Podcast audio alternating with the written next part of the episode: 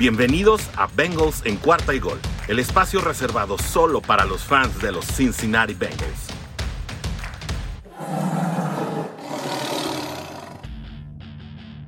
Bienvenidos Day Nation en español, ¿cómo están? Es un gusto tenerlos de regreso aquí en este podcast que se transmite a través de Bengals en cuarta y gol. Muchísimas gracias a todos ustedes por siempre estar al pendiente de estos episodios. Nos da, eh, insisto, mucho gusto que a pesar de otro resultado, pues estén aquí de regreso con nosotros para platicar de nuestro equipo favorito, estos Cincinnati Bengals que en esta ocasión volvieron a caer, sumaron por segunda vez en la temporada dos victorias al hilo. La primera vez que esto sucedió fue cuando se ligaron las derrotas ante Jets y ante Cleveland y en esta ocasión pues también se ligó esta segunda derrota de manera consecutiva cuando cayeron en casa otra vez ante los San Francisco 49ers por un marcador de 26 a 23 en un partido que se fue a tiempos extras y que bueno pues representó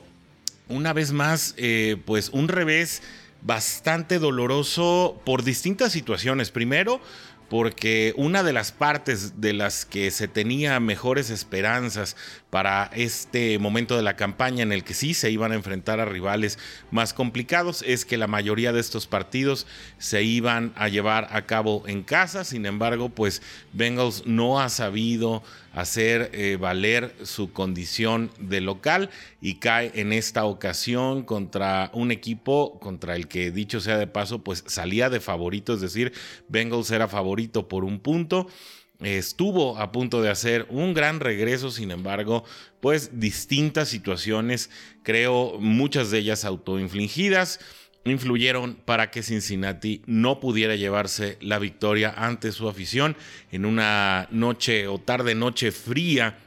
no solamente por el clima, sino pues por el resultado final que pone ahora muy en entredicho las aspiraciones de Cincinnati para la postemporada. Y es que para un equipo que había ganado cinco de sus primeros siete encuentros, eh, este resultado, eh, ahora en la segunda parte de la campaña, pues coloca a Cincinnati perdiendo cuatro de sus últimos seis partidos. Y esto pues también hay que notarlo porque denota que no todo anda bien en el feudo felino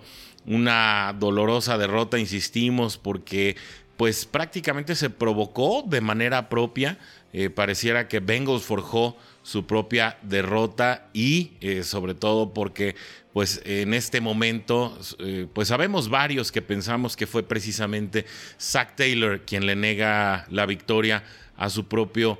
equipo. ¿Qué les parece si antes de empezar eh, pues con los temas eh, de, análisis de salida, saben que este episodio siempre se graba poco tiempo después de terminado o concluido el encuentro,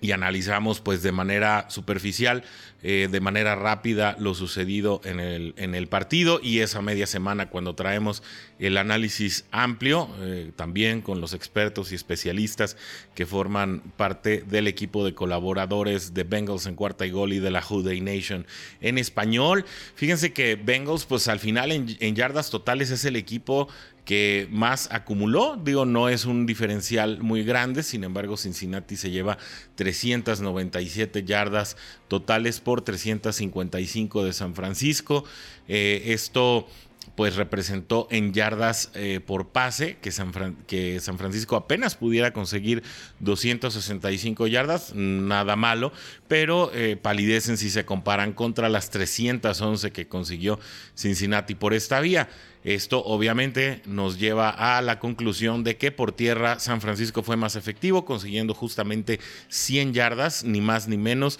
mientras que Cincinnati solo pudo conseguir 86. El promedio de yardas por jugada favoreció a los locales en un promedio de 6.1 por 5.1 de la escuadra californiana.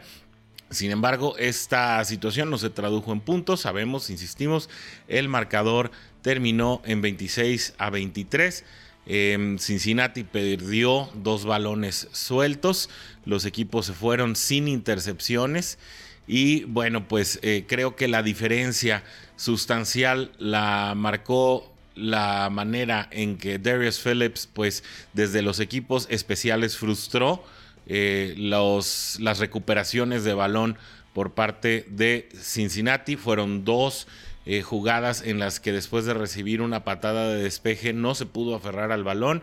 Ambas se tradujeron en puntos. En una ocasión costaron eh, pues que el alargamiento de los drives de San Francisco costaran un touchdown y un gol de campo y ese diferencial de 10 puntos pues parece que sí eh, significó todo en el encuentro, incluso eh, uno de los aspectos en los que Cincinnati también mejoró fue en el tema de los castigos, mientras que San Francisco cometió seis castigos, Cincinnati apenas cometió dos, uno de ellos incluso pues muy rigorista y creo que Muchos estarán todavía eh, pues enojados con Von Bell por aquella, eh, aquel pañuelo que le lanzaron por temas de provocación. Sin embargo, pues DJ Reader salió a su defensa y em, pues publicó o hizo del conocimiento de eh, la afición en general que lo que Von Bell hizo en ese momento en el que había pues recogido el, balón después de haber frustrado una cuarta oportunidad de eh, San Francisco en la que no habían conseguido el yardaje suficiente para el primer gol. Le dijo al ofensivo de los 49ers, hey, casi me pegas, lo que fue interpretado por el árbitro como una provocación y con ello se extendió también el drive de eh, de San Francisco, lo que a la postre pues también significó eh, que Cincinnati no pudiera recuperar el balón y con ello ponerse en mayor desventaja con respecto al desarrollo del partido. Eh, de esta manera, insisto, pues San Francisco se lleva un, un, triunfo medianamente circunstancial porque Cincinnati no, no juega realmente este partido sino hasta la última mitad si analizamos el marcador, pues el primer cuarto termina con los dos equipos con tres puntos. Sin embargo, estas eh, situaciones adversas que les comentaba con los despejes, eh, pues incidió en que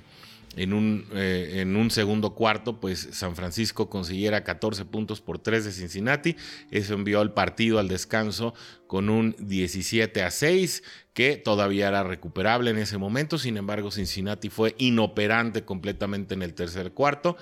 Eh, simple, siempre eh, la defensa ahí ya comenzó a mantener una, una, una, situación de mejor marcaje y comenzó a contener de mejor manera a unos 49ers en los que los limitó solamente a tres puntos. Y para el cuarto periodo dos eh, touchdowns valiosísimos de Joe Burrow a Jamar Chase que también dicho sea de paso pues cayó algunas bocas eh, con respecto a algunas críticas que se habían venido haciendo con respecto a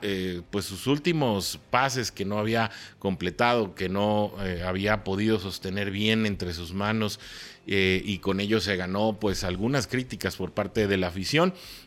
estos eh, dos touchdowns conseguidos, pues parece que eh, pues nos dan indicación, sí, de un jugador que hay que entender es novato. Obviamente pasará por altibajos. Creo que es una situación que todos los jugadores de la NFL presentan en un momento o en otro, pero el talento humano existe en unos bengalíes que pudieron regresar para empatar el partido de último minuto literalmente y enviar el, partido a tiempo extra con un marcador de 20 a 20. Y pues parece que eh, aunque se resistieron a acabar su propia tumba, este regreso de Cincinnati eh, comenzaba a sentirse como una realidad cuando ganan el volado, tienen la primera ofensiva, Joe Burrow empieza a salir con una mano extremadamente caliente, conecta un pase tras otro y cuando Cincinnati se encuentra ya en zona roja, una pues eh, una actitud muy conservadora por parte de Zach Taylor. Es la verdad, es lo que es lo que sucedió ayer en el Paul Brown Stadium, una actitud muy conservadora y un plan de juego eh, francamente mediocre comenzó a correr el balón cuando ya Cincinnati estaba en, posición de conseguir puntos y que era muy seguro que consiguieran puntos y que tal vez quedará para la especulación el hecho de poder continuar con Joe Burrow lanzando el balón podría haber conseguido el touchdown que, pusiera final al encuentro. Sin embargo, Taylor prefirió asegurar el balón, eh, asegurar los puntos y buscar que la defensiva lograra contener a unos 49ers, lo cual sabemos no sucedió así. Eh, las carreras no prosperaron. Eh, salió Ivan McPherson a poner el marcador 23 por 20 y eh, pues la defensa que había contenido en toda la segunda mitad a los 49ers a solamente tres puntos dejó, dejó pues pasar prácticamente por encima a una ofensiva en la que George Kittle y y Garoppolo pues prácticamente destruyeron el esquema defensivo de un también un cover 2 muy muy conservador, eh, muy profundo, lo cual le permitió pues prácticamente tomar ventaja de la situación precaria que, eh, por la que está pasando el equipo de los Bengals en este momento en el sector de los linebackers. Y con esos avances pudieron llegar eh, prácticamente hasta el otro lado del emparrillado y eh, pues sellar su victoria con una anotación de seis puntos que le puso punto final al encuentro y que dejó una vez más tendidos en la lona a unos Cincinnati Bengals que eh, pues una vez más pierden un partido muy cerrado, un partido que se pudo haber ganado. Eh, que lo sabemos y lo reconocemos aquí en este mismo espacio, dijimos que, que, era muy probable que Cincinnati perdiera este partido y bueno, pues nos da mucho coraje haber tenido razón. Eh, sin embargo, pues no sucedió por, por temas específicamente de un duelo de un duelo desigual o pues literalmente de individualidades que hayan sobresalido como lo veíamos nosotros en el último episodio previo al partido, sino por una situación pues de, de cocheo deficiente, ¿no? Insistimos, creo que Zach Taylor se equivoca al enviar esta, es este play calling, sobre todo ya cuando estás dentro de la yarda 20 del rival y mandar dos carreras para asegurar que, pues en todo caso te lleves por lo menos los tres puntos, pues eh, parece que le faltó arrojo al planteamiento de Zach Taylor para poderse llevar el partido de una vez por todas. Insistimos con un Joe Burrow que estaba eh, armando ofensivas prácticamente por todos lados, que estaba encontrando a todos sus receptores y que pudo haber conseguido ese touchdown anhelado que eh, le hubiera dado la vuelta al partido, sobre todo pues en la situación en la que se estaba, de haber ganado Cincinnati se colocaba en el primer lugar de la división, aprovechando la derrota de los Cuervos de Baltimore a manos de los Cleveland Browns, ambos equipos de la misma división, y con ello no quedar por ahora, por lo menos por el momento marginado de la carrera por los playoffs, aunque pues ahora es uno de los primeros apuntados eh, para poder quedarse con un lugar en la, en la máxima instancia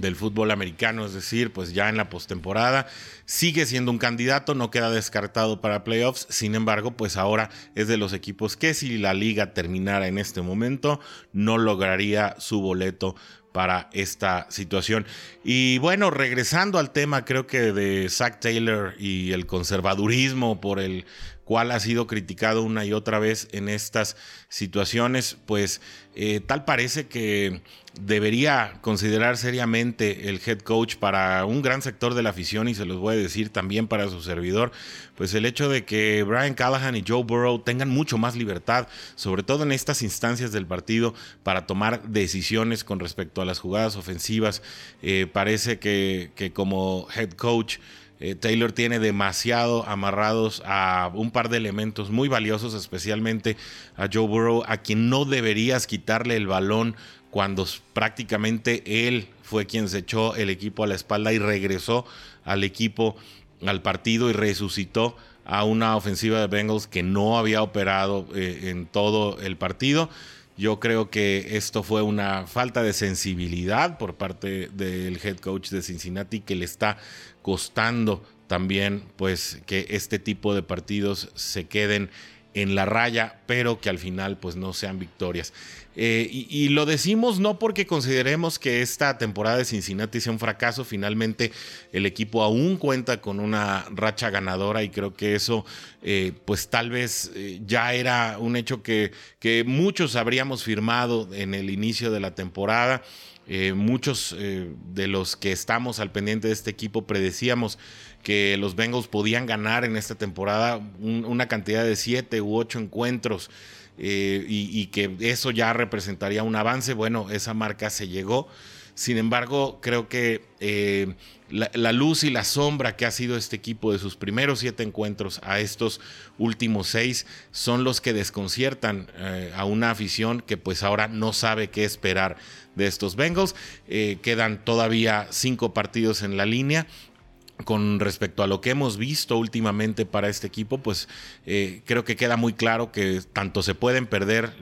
todos los próximos partidos, también se pueden ganar todos los próximos partidos, depende de cómo salga este equipo en temas de concentración y parece que ese es precisamente el aspecto en el que debe madurar eh, pues toda la compañía y estamos hablando desde los jugadores más jóvenes, los novatos, hasta el mismísimo head coach. Creo que hay muchos elementos todavía que este equipo podría trabajar para madurar todavía mucho más y lograr eh, llegar a los planos que este equipo podría alcanzar con el nivel de capital humano que se tiene, porque incluso de manera incidental y, tal vez sin esa genialidad de Kittle eh, en esa en esa jugada en el tiempo extra en la que se lanza por el balón prácticamente como un portero de fútbol y se la lleva y eso da pie a la última jugada del partido, pues también fue Jesse Bates, uno de los jugadores que nos dejó un poco desconcertados cuando pudo haber tenido una intercepción que de no haber resultado en pick six, por lo menos habría resultado pues en una muy buena posición de campo para que el ataque de Cincinnati pudiera haber cerrado el partido en, ese momento en lo particular. Y con ello quiero pasar a una, a una situación que obviamente también ha levantado polémica dentro de la Houday Nation y es pues que normalmente cuando el resultado es adverso se busca un culpable, ¿no? Desde aquí, desde este espacio, nosotros creemos firmemente que los dos culpables, ya lo hemos dicho, son Darius Phillips por las jugadas que, eh, pues, en las que evita que Bengals recupere el balón a la ofensiva y pone en unas situaciones muy favorecedoras a la ofensiva visitante y Zach Taylor por la situación que ya platicábamos acerca del play calling, de la falta de libertad que le está dando a sus talentos tanto en la coordinación ofensiva como eh, en el mariscal, que pues es el cerebro ofensivo y que debe ser en todo momento también eh, quien tenga por lo menos eh, algo que aportar en la toma de decisión para poder eh, marcar el momento del equipo a nivel ofensivo y hacer la llamada en el momento. Eh, pues creo que en ese tema Zach Taylor está subestimando y no usando el talento que tiene a la mano tanto en Joe Burrow como en Callahan. No podríamos decir aquí que Ivan McPherson ni que Joe Burrow pudieran ser los villanos a los que se pudiera culpar en este momento. No creemos que definitivamente la razón de la derrota esté en el desempeño de estos jugadores. Si habría que buscar culpables, está mucho más en el lado tanto de los equipos especiales y específicamente de Darius Phillips. Creo que es una situación que el coach Simmons y Zach Taylor estarán hablando eh, durante el transcurso de esta semana pero Zach Taylor también tiene mucho que reflexionar con respecto a eh, la mentalidad y la manera con que está haciendo él estas eh, llamadas. Así lo dijo en la conferencia de prensa después del partido. Creo que decía, creo que esta situación de buscar la patada y no haber ido eh, de lleno por el touchdown será una situación que me mantendrá despierto, así lo dijo. Pues esperamos que realmente haya hecho una muy, muy buena reflexión a este respecto y que esto signifique que el equipo tenga mejores eh, alternativas en futuros juegos. En cuanto a estadísticas, creo que fue un juego fenomenal para Joe Burrow, por eso decimos... Eh, y, creo que, bueno, quedó muy claro, ¿no? En, el campo de juego, pero también los números son muy fríos y hablan de, pues, eh, cómo Joe Burrow está, de alguna manera, el equipo debiéndole una, una dosis de fortaleza y de solidaridad a este Joe Burrow que ayer completa 25 pases de 34 intentos sin intercepción para dos touchdowns y 348 yardas, en lo que podría significar que Joe Burrow esté aspirando para una temporada de 4.000 yardas eh, y que esto le pueda significar también en un momento ser de los principales candidatos considerados para el jugador regreso del año. Yo en lo particular soy partidario de que esto pueda suceder. Creo que Joe Burrow ha mostrado muchísimo carácter y eh, muchísima madurez con su desempeño en este año, que si bien ha tenido juegos no tan espectaculares en cuanto a estadísticas, sí eh, es, es un hecho que su influencia en el equipo es vasta y que, bueno, a medida que se pueda seguir manteniendo sano y que mantenga esta mentalidad ganadora y esta actitud, puede transformar gran parte de la filosofía de la ofensiva de estos Bengals. En cuanto al juego terrestre, pues la verdad no hay mucho que destacar. Joe Mixon fue el principal corredor, consiguiendo 58 yardas en 18 intentos. Samaje Perrine tomó eh, el balón en cuatro acarreos, solo consiguió 11 yardas. Tyler Boyd en, esa reversible consiguió 8 yardas, que en ese momento fueron importantes para un drive en la primera mitad. Jamar Chase consiguió 6 yardas con una jugada de riñones que parecía que iba a terminar atrás y que al final, bueno, pues creo que también eh, significó de eh, o dio evidencia de la mentalidad y del aporte que quiere hacer este muchacho a la ofensiva de Bengals. E incluso Joe Burrow pudo escaparse en un par de ocasiones en las que la carga le llegó demasiado atrás para conseguir tres yardas en carrera, lo que eh, pues significó el yardaje total conseguido para Cincinnati en, eh, en este departamento. Sin embargo, bueno, aquí entramos ya al análisis de lo que es las recepciones y las yardas o las estadísticas conseguidas por la vía aérea. Y aquí vuelve a destacar T. Higgins con 114 yardas conseguidas en apenas 5 recepciones. 5 recepciones conseguidas en 7 targets, lo cual es pues un también eh, un desempeño encomiable y eh, con ello acumuló su tercer juego consecutivo con más de 100 yardas, entrando a un club muy selecto en el que solamente están jugadores como TJ Hushmanzade y Chad 85. Así que pues T. Higgins creo que se está asegurando un lugar en la historia de este equipo que siempre ha tenido muy buenos receptores y que bueno, sabiendo eh, pues que Jamar Chase es el receptor número uno por el cartel con el que llega, por ser una selección de primera ronda, por ser uno de los blancos favoritos de, Joe Burrow. Eh, y que Tyler Boyd, pues bueno, ha tenido una carrera prominente con los Bengals y, más en la posición en la que juega como, como slot receiver. Eh, el hecho de que T. Higgins también se esté abriendo paso de esta manera es muy valioso para un ataque aéreo de Cincinnati que eh, sin duda debería estar haciendo mucho más mella, creo, en la liga. Creo que tiene para mucho más y parte precisamente de eh, las estrategias de Zach Taylor y la manera en que plantea los juegos pareciera que está minando también las posibilidades de esta escuadra ofensiva. El segundo en conseguir más yardas eh, por la vía aérea es Jamar Chase, quien se lleva 77 yardas en 5 recepciones. CJ Uzoma, 56 yardas en 4 recepciones. Tyler Boyd, 55 yardas en 4 recepciones. Creo que estos cuatro receptores excepcionales en cuanto a desempeño. Por ahí también Samaji Perrine aportó con cuatro recepciones para 22 yardas. Una jugada también clave en su momento eh, para Drew Sample, una recepción de 14 yardas que también mantuvo vivo eh, el último drive con el que se empató el partido. Y eh, Joe Mixon, dos recepciones para 10 yardas que en su momento también aportaron a la contribución ofensiva.